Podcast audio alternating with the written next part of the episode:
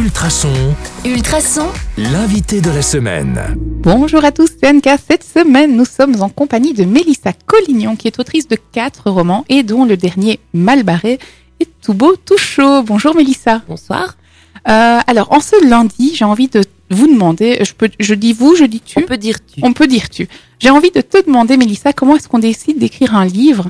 Euh, Est-ce qu'on se lève un matin en se disant Waouh, Eureka, j'ai un truc Ou est-ce que c'est un processus qui prend du temps? Alors, euh, parler pour tout le monde, je ne sais pas, mais moi, dans mon cas, euh, cette envie de, de me lancer dans l'écriture d'un roman vient de d'une longue de longues années de lecture en fait. Et c'est vrai que quand j'ai commencé à lire très très jeune, vers 5-6 ans, j'ai commencé à, euh, des, des petits romans et puis des romans de plus en plus épais. Et euh, cet amour des livres euh, m'a donné envie en fait de me lancer dans des histoires. Euh, j'ai commencé par écrire des nouvelles et de participer à des concours. J'ai fait trois concours pour lesquels j'étais à chaque fois dans le top 3. Et là, je me suis dit, il y a peut-être quelque chose à, creuser de ce côté-là. Et un matin, c'est vrai, je me suis levée en me disant, je vais écrire un roman.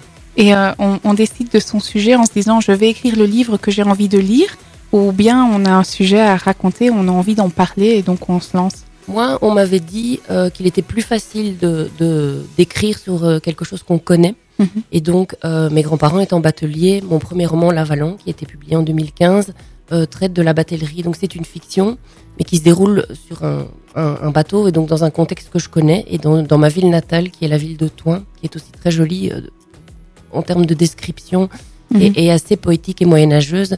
Et donc, euh, voilà, moi, ça m'est venu comme ça parce que la batellerie est en plus un, un sujet euh, qui n'est pas beaucoup exploité en littérature. Non, effectivement. Mais du coup, ma question, je pense que tu es diplômée de communication. Euh, est-ce que, est-ce que cette idée de manier les mots, c'est, en- est-ce que ça s'apprend finalement d'écrire? Je pense que plus on écrit, mieux on écrit.